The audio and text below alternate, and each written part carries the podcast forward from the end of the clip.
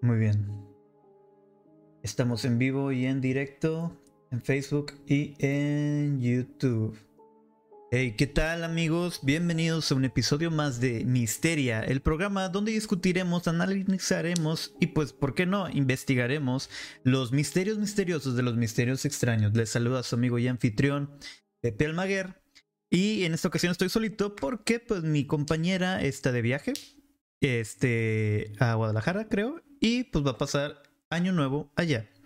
Y yo con mucho gusto les voy a traer este, eh, un episodio más antes de que termine este año 2022.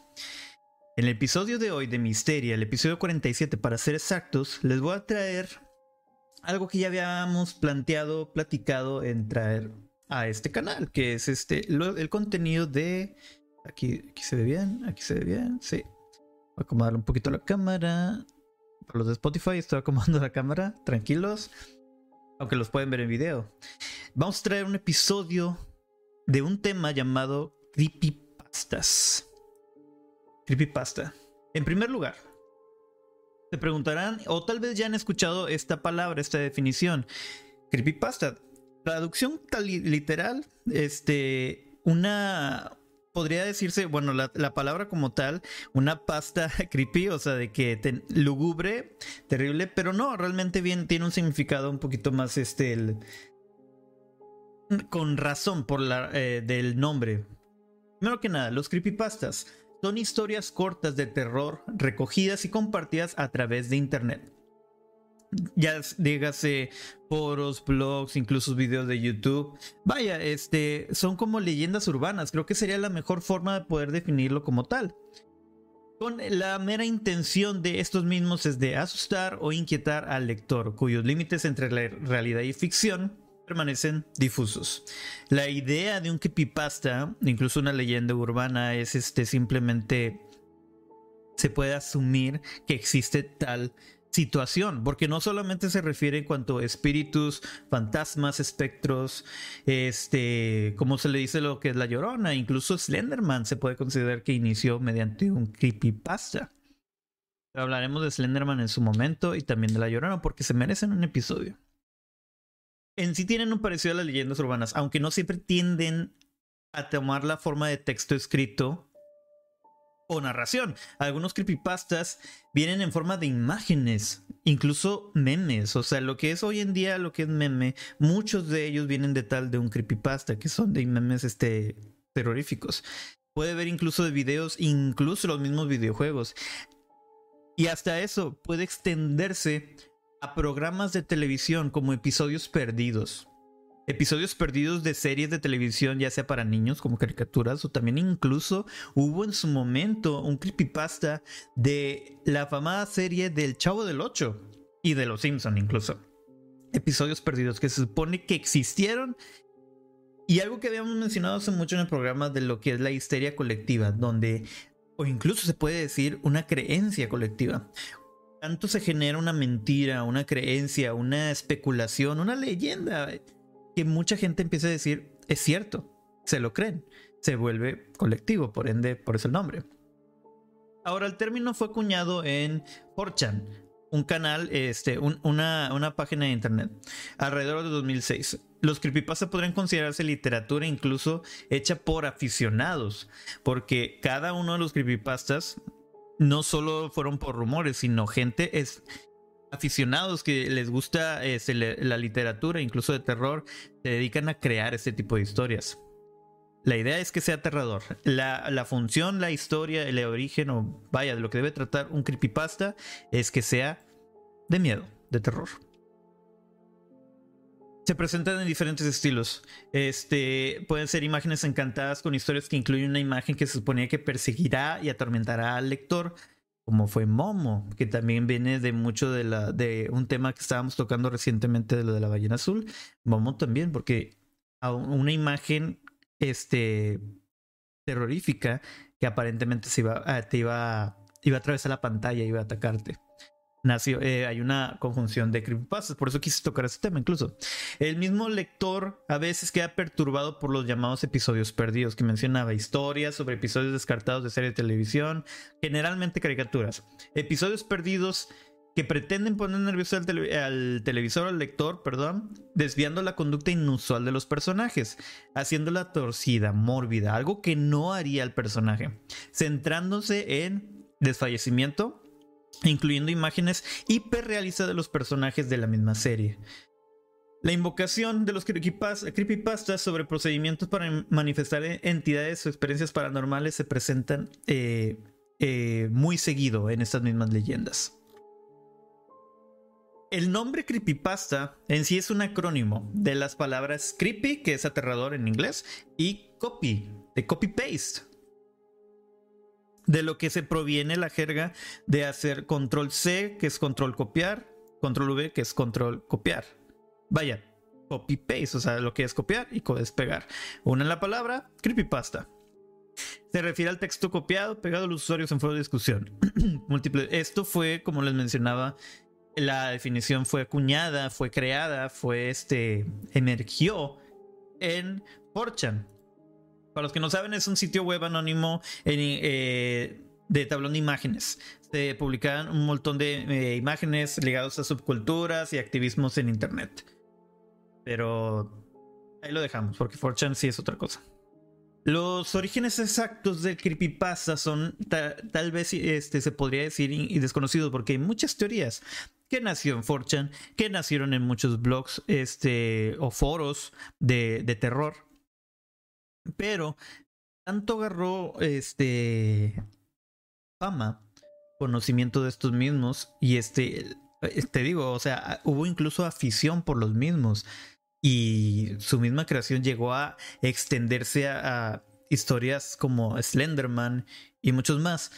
Las primeras creepypastas generalmente se escribían de forma anónima y se publicaban este día con día lo que dificultaba el estudio de la historia del género. Y, este, y es difícil por lo mismo determinar si era ficticia o real.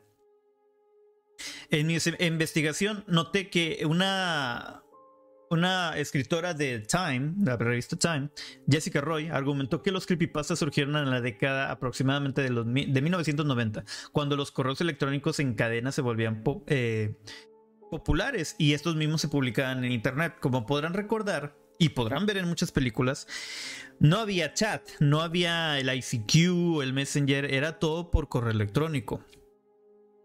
Y tal mucha gente de los noventas, o los que crecieron al menos en los noventas o antes, hubo muchas cadenas de que si no mandas esto eh, a 10 personas, te tendrás muy mala suerte, te va a perseguir tal monstruo, etc. Que de ahí determina que es una de las teorías que pudieron dar forma y vida a lo que son los creepypastas. Muchos de los primeros creepypastas consistieron en rituales, anécdotas personales y leyendas urbanas como Polybius y Bunnyman. Hablaremos en su momento de ellos. Ah, incluso Darcy Nadal de para Turbo News argumentó que estas primeras creepypastas tenían, algo que ser, tenían que ser algo creíbles y realistas para volver a publicarse fue tanta la creencia, fue tan convincente a veces las historias que pues uno pensaba que eran ciertas. La investigadora Sandra Sánchez define la creepypasta como relatos en general breves, autorreferencias cuyo ámbito de circulación es la web.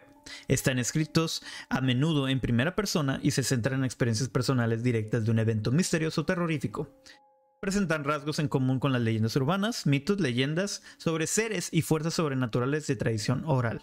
Los cuentos tradicionales infantiles y la Deep Web con, los que coexisten eh, son su tópico más recurrente, incluso con los medios universales atávicos. Esta información, eh, eh, para poder darles una definición y contexto, conseguí varias páginas, pero y curiosamente, Wikipedia, que muchas veces Wikipedia no es la mejor fuente de información, coincide con muchos de los relatos de lo que era Times y, Reddit y conocimiento de lo que son creepypastas. Porque incluso hay una. Hay un Wikipedia de creepypastas. Hay páginas dedicadas totalmente al origen, al culto y este, las historias que la gente sigue subiendo. Hay varios estilos. Leyendas urbanas, diarios, rituales e invocaciones, imágenes encantadas, episodios perdidos que son los más comunes, videos ocultos e incluso juegos malditos. Y vamos a hablar hoy de dos este, creepypastas que fueron de los más famosos en su momento. Y pues puedo este algo de conciencia para que no lo podamos. si hay gente sensible, yo siempre procuro no poner este el audio perturbador. Si hay audio perturbador, imágenes perturbadoras, perturbadoras, perdón, no los muestro. Pero si les digo, si tienen la necesidad o la curiosidad de investigar, pues les digo cómo encontrarlos. El primero del que les voy a hablar se llama. Déjame quito esto. Suicide Mouse se traduce como desvivimiento del ratón, el, ratón desvividor. Y por la imagen podrán notar que se hace referencia a Mickey Mouse. Les voy a contar esta historia eh, del Suicide Mouse. En sí es un video. Y el creepypasta se, se titula suicidemouse.avi. Este es un video de Mickey Mouse de 9 minutos subido a YouTube en 2009 y el video se presenta como una grabación olvidada de Mickey Mouse realizada por el propio Walt Disney durante la edad de oro de la animación estadounidense de la década de 1920. La caricatura prohibida comienza con un ciclo de animación de tres minutos de Mickey caminando por una calle con una mirada aburrida, casi deprimida incluso en su rostro. Mientras tanto, el sonido de un piano que se toca mal se puede escuchar de fondo. Después de la marca de 6 minutos, el video se corta en negro. Cuando el sonido del ruido blanco de la televisión reemplaza este por una música de piano original. O sea, estás literalmente escuchando un piano, una orquesta. Les voy a mostrar incluso fragmentos de este mismo video. Ojo, voy a estar deteniéndolo. Una por el copyright. Dos, este, pues, trato. La idea de Misterio es investigación y este, no traumar a nadie. ¿Ok? Continúo. Luego, el video vuelve a Mickey, quien comienza a burlarse después de un rato, y se puede escuchar el sonido de un llanto confuso. Es en la marca de 8 minutos que el audio cambia una vez más, esta vez a una mujer que grita de dolor. Y a medida que los gritos se hacen más y más fuertes, la imagen cambia. Las calles y aceras por las que camina Mickey comienzan a viajar en direcciones imposibles, mientras que los edificios parecen destruidos incluso en llamas. El rostro de Mickey comienza a desmoronarse mientras sus globos oculares ruedan hasta la parte inferior de su barbilla como canicas en una pecera. Su sonrisa se desliza hacia el lado izquierdo de, su cabeza y eventualmente termina apareciendo demente.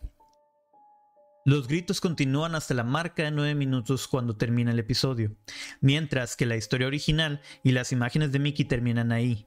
Una interpretación muestra una escena en la que Mickey gira y luego cae al suelo, eh, falleciendo en este caso, y aparece un demonio, haciendo un ruido fuerte, ruido chirriante antes de desaparecer. Una imagen de la cabeza de Mickey aparece en la pantalla similar al final de las caricaturas de Mickey Mouse de la época, durante aproximadamente 30 segundos, mientras suena de fondo lo que suena como una caja de música rota, con un texto en ruso que dice aproximadamente, bueno, esta es una definición traducida al ruso. Estuve, eh, tomé las palabras y se traduce de la mejor manera. En inglés es... Uh, las vistas del infierno traen de vuelta a sus espectadores. The, Hell Sights eh, eh, bring back the, the, viewer. Es lo, más, más cercano. Ahora, este, The Sights of, Hell bring its viewers back in. Esa es la traducción en inglés. Traduzco al español. las vistas del infierno traen de vuelta a sus espectadores.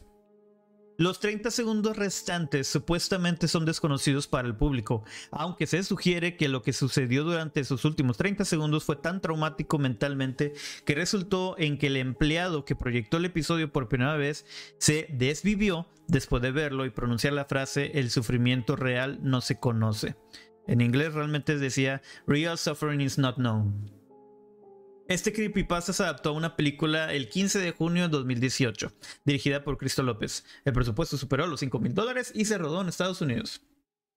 Ahora, Como saben bien, o como ya podrán haber entendido por el contexto de lo que es un creepypasta, de lo que es una leyenda urbana, es difícil determinar el video si es el original o no, ya que este se ha subido infinidad de veces a YouTube y en otros foros, pero pues siempre los tumban. Si en dado caso, yo pienso que es Disney, porque quieras o no, es una mala publicidad al, mejor personaje o el, el más, más amado personaje de Disney. Y pues obviamente no quieres ese tipo de contenido ahí. Lo que voy a presentar ahora es el video. Este es el que indican que es el original. Voy a poder, voy a mutearlo primeramente y lo voy a dejar correr. Solamente voy a acomodar. Y obviamente les pido este. No lo voy a dejar con eh, volumen como traumante, pero aquí va. Dice, advertencia, este video contiene eh, contenido totalmente, extremadamente perturbador. No lo veas de noche, míralo bajo tu propio riesgo. Les puedo asegurar, tengo dos videos. Este no, este es el que según indican que es el original. Les puedo decir que tal, yo creo que este no es, pero se asemeja un poco. Y aquí va. No tiene audio. Esta es la imagen que se supone que dicen que es de Mickey cuando termina la, la caricatura. Las, las, caricaturas originales de la de Disney siempre presentaban la cara de su personaje inicial y luego presentaban un texto. Aquí lo voy a dejar correr un poco. Esto se supone que es este cuando inicia cualquier caricatura, te dice eh, eh, la casa productora, Disney, y te decían el episodio. Y se supone que es este. Y pasa. Y podemos ver a Mickey caminando. Voy a dejar un poco el audio. Se escucha como si fuera un órgano. Voy a tener que quitar la música un momento a mi música. Listo. Y lo dejamos corriendo.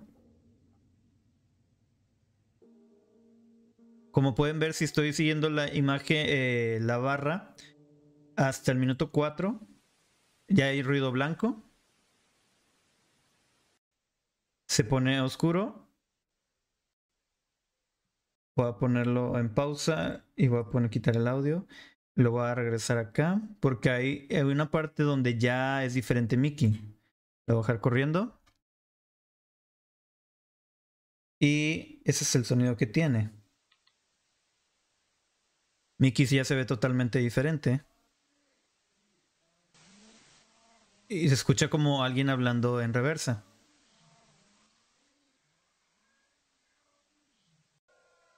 Ya se escuchan gritos. A partir del 8.16, ahí es donde ya empieza el ruido raro, así que ya lo voy a quitar. El audio. Aquí es donde empieza a desfigurarse en teoría Mickey. A correr, ya, ya no existe la parte de atrás. Y se ve cómo se empieza a desfigurar. Y, y se va, como si estuviera en otro lado. Llega hasta esta escena que es lo que menciona. Esta es las letras en ruso que mencionaba eh, la historia. Que es lo que las vistas del infierno. Aquí lo tengo la traducción. Un momento. Es las vistas del infierno traen de vuelta a sus espectadores. Ahora, como mencioné antes, este no era el único video, ya que eh, encontré el siguiente. Este es el que yo recuerdo haber visto en su momento cuando estaba todo lo que daba. Este sí está algo perturbador. Este no voy a poner audio. Les voy a dejar nomás la música de Misteria. Y ese es el que yo vi y ese sí fue el que a mí la verdad en su momento sí me, me traumó un poco. Ok. Empieza así. Empieza también con la música. Este parece un corto más este de, muy poca calidad. Y de hecho está. no me permite subirlo más de 240p. Son 9 minutos. Mickey nomás está caminando, se empeora la imagen, se hace en reversa. Y aquí es donde ya empieza a caminar en, en, en el infierno. Hay una parte donde ya este, hace un zoom a Mickey.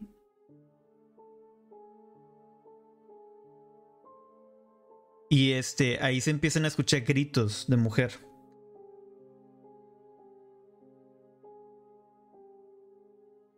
Sigue caminando, sigue habiendo gritos. De hecho, el ruido es este de como que ruido sucio, de mucha tierra y mucho grito. Y este, si está algo perturbador. Las imágenes empiezan a retroceder como si fuera muy mala calidad. Y vuelve a Mickey. Y aquí está la parte perturbadora. Esto es lo que aconsejo que no vean solos este tipo de videos. Porque hay una creencia o un estudio de este tipo de cosas que alientan a la, a la depresión, a la ansiedad incluso. Lo cual este, yo jamás voy a alentar. Yo les eh, pido que tengan discreción y su propia este, conclusión del mismo. Si quieren investigar este tipo de temas, obviamente siempre háganlo este, con mucha, con una mente abierta. Y véanlo como lo que es. Esto se puede tomar definitivamente como una leyenda urbana.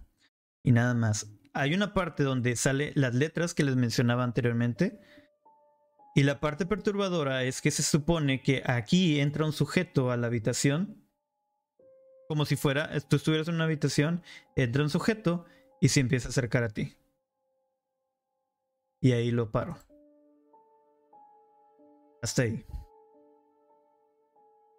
Bien. Ese fue los videos que pueden encontrar. Ustedes lo pueden buscar tal cual como la descripción de... La descripción que les mencionaba de lo que es eh, Suicide Mouse. El, el ratón desvividor. Autodesvividor. Porque no puedo mencionar la palabra. porque puedo, eh, no puedo arriesgarme a que me tomen los videos. Pero ese es el creepypasta. Ese fue el primero. El siguiente fue muy sonado.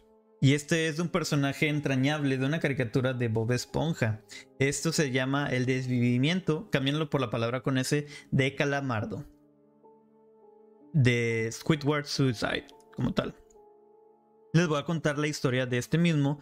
En eh, cómo, si la o sea, como tal el creepypasta fue escrito, cómo lo pueden encontrar y cómo van a leerlo incluso. Esto es leído como si fuera de la persona que presenció siendo un interno en Nickelodeon. Y aquí tienen el desvivimiento de Calamardo. Fui interno en Nickelodeon Studios durante el 2005 para obtener mi título en animación. No me pagaban, de hecho la mayoría de las pasantías no son pagadas. Pero tuve algunas experiencias más allá de la educación. Los adultos no lo ven como un buen trabajo, pero la mayoría de los niños se cagarían si pudieran estar ahí. Sí, dice literalmente, traducido al menos. Como trabajaba con editores y animadores, me tocaba ver los capítulos nuevos antes de que salieran al aire. Iré al grano sin dar muchos detalles. Acababan de hacer la película de Bob y el de Bob Esponja, la primera película de hecho. Y el staff entero estaba falto de creatividad así que les tomó mucho tiempo iniciar la siguiente temporada. Pero en realidad el retraso duró más por razones perturbadoras. Hubo un problema con el primer episodio de la temporada que retrasó por meses a todos y a todo. Otros internos y yo estábamos en el cuarto de edición junto con los animadores principales y los editores de sonido, listos para hacer el corte final recibimos una copia de lo que se suponía era Fear of a Cry Patty. Miedo a una burger. Así se llamaba. Se suponía que debía llamarse ahí. Así. Y nos reunimos alrededor de la pantalla para ver. Ahora, dado que no era el corte final, a veces los animadores ponían un título falso en tono de broma. Un chiste interno como cómo no funciona el sexo, en lugar de rockabye y eh, o sea, en vez de. ¿Cómo no funciona el sexo en vez de Rockabye Balbi? Que es el nombre original. Cuando Bobby y Patricio adoptan una ostra. Muy buen episodio, de hecho.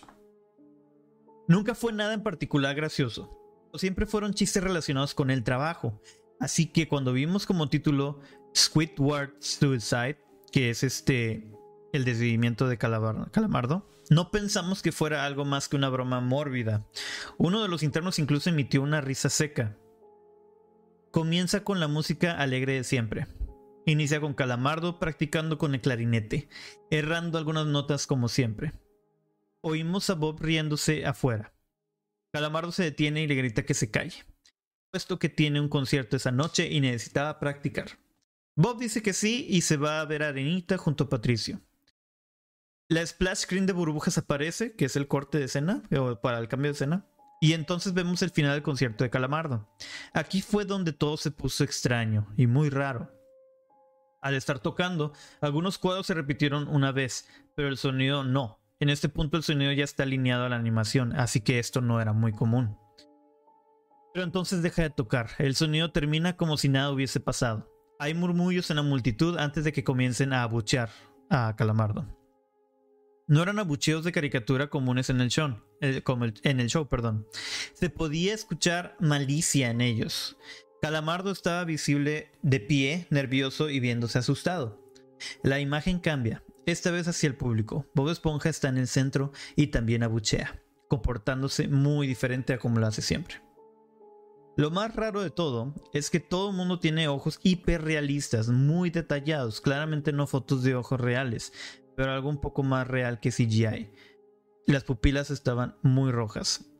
Algunos nos miramos entre sí, obviamente confundidos, pero como no éramos los escritores, nunca nos preguntamos cómo le atraería eso a los niños. Aún. La toma cambia. Calamardo sentado en la orilla de su cama, viéndose muy mal por su ventana se ve la, ah, viéndose muy mal, perdón. Por su ventana se ve la noche. Así que es poco después del concierto. La parte más aterradora es que en este punto no hay sonido, literalmente. Ni siquiera el sonido de los speakers en la habitación, como si estuviesen apagados, aunque estaban trabajando perfectamente. Calamardo solo estaba ahí, sentado y parpadeando en silencio como por 30 segundos. Entonces comenzó a llorar. Sonaba como una pequeña brisa a través de un bosque. Luego se cubrió la cara y lloró en silencio por un minuto mientras el sonido poco a poco comenzó a intensificarse. La pantalla poco a poco comienza a acercarse a su rostro. Por poco me refiero a que solo es notable si mira las tomas con 10 segundos de diferencia. Su llanto se vuelve más fuerte, lleno de dolor e ira. La pantalla se deforma, como si se doblara sobre sí por un segundo antes de volver a la normalidad. El sonido leve, como de viento, se vuelve más intenso y más severo, como si hubiese una tormenta. La parte tétrica es que este sonido y el llanto de Calamardo suena demasiado real, como si el sonido no viniera de los speakers, como si estos fueran agujeros y el sonido viniese de otro lado. Aún así, eh, aun si el estudio tiene un buen equipo de sonido, no tienen el equipo necesario para producir sonido de esta calidad. Bajo el sonido del viento y el llanto, algo comenzó a sonar, una especie de risa en intervalos raros, nunca durando más de un segundo, para que no pudieras oírlo con facilidad. Vimos esto dos veces, así que perdónenme si las cosas suenan muy específicas, pero he tenido tiempo para razonar sobre ellas. Luego de 30 segundos de esto, la pantalla se puso borrosa, se torció violentamente y algo parpadeó rápidamente sobre la pantalla, como si faltara un cuadro de una animación. El editor principal de animación puso pausa y regresó cuadro por cuadro. Vimos algo horrible. Era la foto de un niño desfallecido. Fallecido, perdón.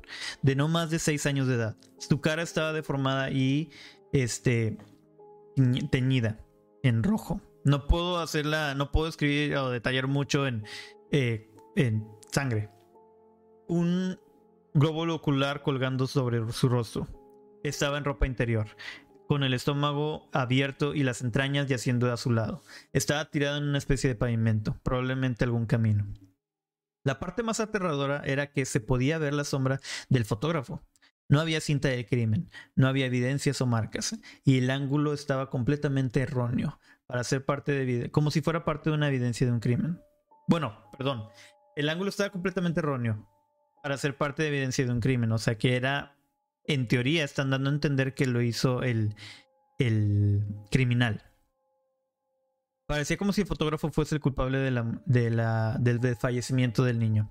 Estábamos mortificados, por supuesto, pero seguimos, esperando que fuera una broma torcida y enferma. La pantalla regresó de nuevo a Calamardo, aún llorando más fuerte que antes y con la mitad del cuerpo en la toma. Ahora había sangre corriendo por su rostro, saliendo de sus ojos, los cuales estaban dibujados de forma hiperrealista, como si al tocarlos pudieses mancharte de la misma, o sea, la sangre. El viento ahora sonaba como un huracán a través de un bosque, incluso con sonidos de ramas rompiéndose. La risa, un barítono profundo, ahora duraba más y era más frecuente. Tras 20 segundos la pantalla volvió a deformarse para mostrar una foto de un solo cuadro. El editor dudó en repetirla, pero sabíamos que debía hacerse. Ahora la fotografía era de una niña pequeña, no mayor que el niño de la primera. Estaba tirada sobre su estómago en un charco de... ya se imaginarán. Su ojo izquierdo también había sido extraído y estaba en ropa interior. Sus entrañas estaban en su espalda saliendo de un corte. De nuevo, el cuerpo estaba en la calle y se podía ver la sombra del fotógrafo, similar en tamaño y forma a la primera. Casi vomité. Y una, y una interna también. La única mujer de la habitación salió corriendo. El show continuó. Luego de cinco segundos tras la foto, Calamardo se cayó al igual que todo su nido como cuando empezó este episodio.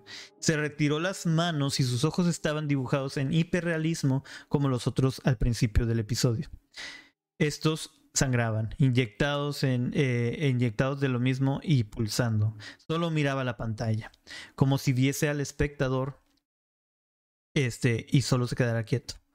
Luego de 10 segundos comenzó a sollozar, esta vez sin cubrirse los ojos, el sonido era agudo y fuerte y mezclado con gritos, lágrimas y sangre escurrían por su rostro como un torrente. El sonido de viento volvió junto con la risa de voz profunda y esta vez la fotografía duró por cinco cuadros. El animador pudo detenerla en el cuadro y retrocedió. La foto era, eh, de otro niño con la edad similar de los anteriores. No voy a eh, es muy gráfico esto, así que lo voy, a saltar, pero es una escena de crimen igual. El animador procedió, era difícil de creer, avanzó al siguiente cuadro, la misma cosa. Volvió al primero, reproduciéndose, reproduciéndolo rápidamente, y entonces yo me quebré. Vomité en el suelo. Los animadores y los editores estaban viendo horrorizados en la pantalla. Los cinco cuadros no eran cinco fotos diferentes, eran los cuadros de un video. Vimos cómo la mano levantaba lentamente. Eh, eh, entrañas y vimos los ojos de los niños enfocándose, eh, enfocados en la mano. Y vimos parpadear a una de las víctimas en los últimos dos cuadros. El editor principal de sonido nos dijo que paráramos, lo que, que este tenía que llamar al creador para que lo viera por sí mismo. El señor Hillenburg, que es el creador de Bob Esponja, arribó 15 minutos después, confundido y sin saber por qué lo habían llamado, así que el editor siguió con el episodio.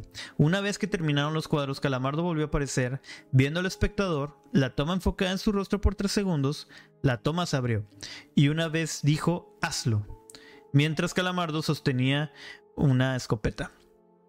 Inmediatamente pone el arma en su boca y este jala el gatillo. El muro tras él acaba salpicado, en materia gris, realista y pues sangre.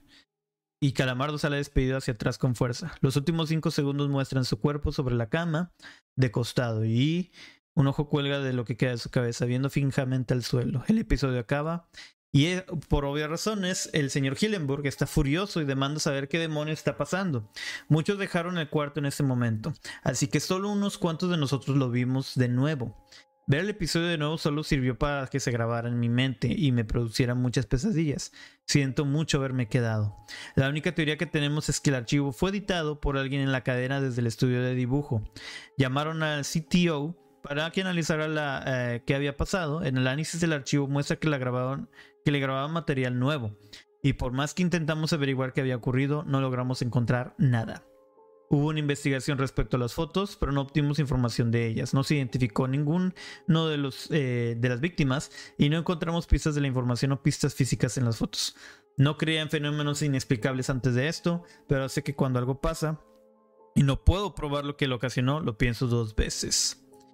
Eso amigos es tal cual el creepypasta llamado This de Squidward Suicide. Ahora, si hay un video que pueden, este, obviamente editado por otras personas, pero este mismo eh, ha sido, yo llegué a ver uno muy parecido a este y si está algo perturbador. Aconsejo que lo vean bajo su propia discreción y recuerden, esto en sí, las creepypastas son definitivamente leyendas urbanas, creaciones, porque no hay nada que pruebe que realmente existió tal cosa. Pero lo que voy es esto. Ya voy a quitar esta imagen.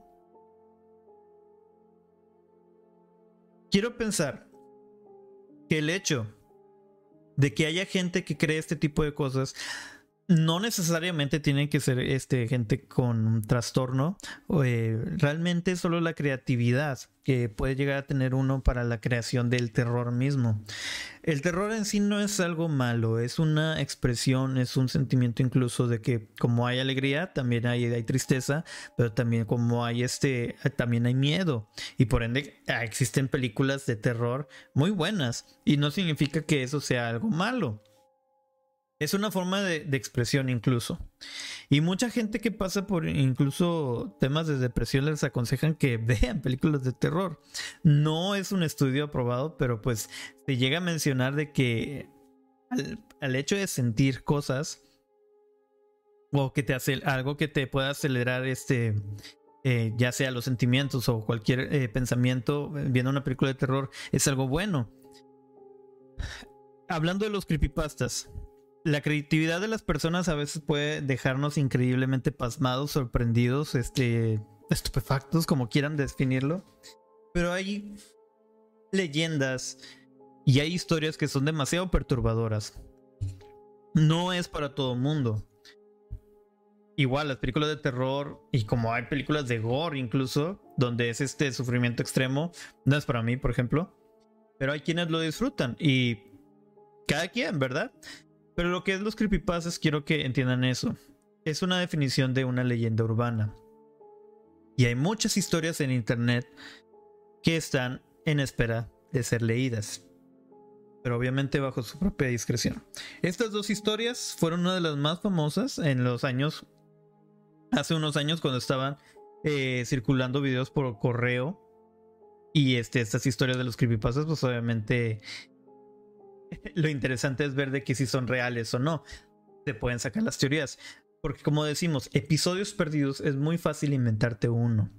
Tras figurar, trastornar la imagen de uno de los personajes este, muy famosos o queridos, eso de pura entrada lo vuelve tétrico ver un personaje que su, en su entorno, su naturaleza es ser bueno o es, algo que transmite paz o transmite, no sé, educación, que es para niños, verlo en un, en un contexto retorcido ya es incómodo para la mente.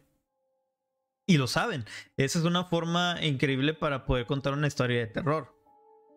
Ya hablaré en su momento con otros creepypastas e incluso otros episodios perdidos, como mencioné. Hay episodios perdidos de El Chavo del 8, incluso que mencionan. Y también de Los Simpson, que sí pasaron. Pero el creepypasta, la idea es este, retorcer la historia para ponerle un contexto terrorífico. Y este episodio se termina. Esos son los dos creepypastas que quise mencionar. Si les gustó, por favor, dejen un eh, comentario, algún creepypasta que les gustaría que investigara, analizara y platicara para ustedes. Este, algún otro tema que gustaría que les que tocáramos. Quería grabar este episodio y si es posible mañana voy a intentar grabar otro, si es que puedo, antes de que termine el año. De parte de mi compañera Chris y mía, quiero agradecer bastante a la gente que nos ha estado siguiendo y apoyando en todo este año. Eh, este año ha sido increíble en muchas maneras. Para, para un servidor, para, para Chris también. Y pues este podcast de Misteria, como saben muchos, este, bueno, de los que siguen el programa desde el inicio, venía desde el como una sección aparte de Smash TV, que justamente estoy transmitiendo en Smash TV en Twitch, que me pueden seguir como Smash TV oficial. Pero veíamos tanto potencial que lo hicimos este programa propio y pues creo que le, va, le ha ido muy bien. Y quiero hacer mención, obviamente como cada vez que puedo, a toda la gente que nos sigue en todas partes del mundo. En Spotify, en todas las eh, redes de, o plataformas de, streaming de, podcast nos han estado escuchando mucho. Quiero agradecer a los a todo México, España, Estados Unidos, Perú, Chile, Canadá, Colombia, Argentina, Guatemala, Francia, Australia, Bolivia, Ecuador, Brasil, Venezuela, El Salvador, este, el Reino Unido, Honduras, Costa Rica, Paraguay, Panamá, Alemania, Portugal, Italia, Polonia, Uruguay, Islandia, eh, África, Suráfrica, perdón, República Dominicana, Romania, Irlanda, Rusia, eh, Suecia, este, Netherlands, que supongo que es el plan eh, Tierras Bajas, no recuerdo, perdónenme ahí. Switzerland, que es este, Suiza, Malawi, Angola, Puerto Rico, Corea del Sur, Indonesia, Tunisia, Nicaragua y por último, Emiratos Árabes Unidos. A todas las personas que nos escuchan de todos lados del mundo, muchísimas gracias. Créanme que es un placer y te disfruta mucho hacer este tipo de episodios eh, y de este tipo de contenido. Siempre estamos con la mente abierta a todo tipo de investigaciones. Mándanos historias paranormales y leyendas que quieran que investiguemos. Estamos a su servicio y siempre estamos al pendiente de la gente que nos comenta, que nos apoya y mucho más. Esto ha sido todo por hoy. Les saluda a su amigo y anfitrión Pepe Almaguer. Y desde, creo que está en Guadalajara, Chris también les manda un saludo. Esto fue Misteria, cuídense mucho. Hasta la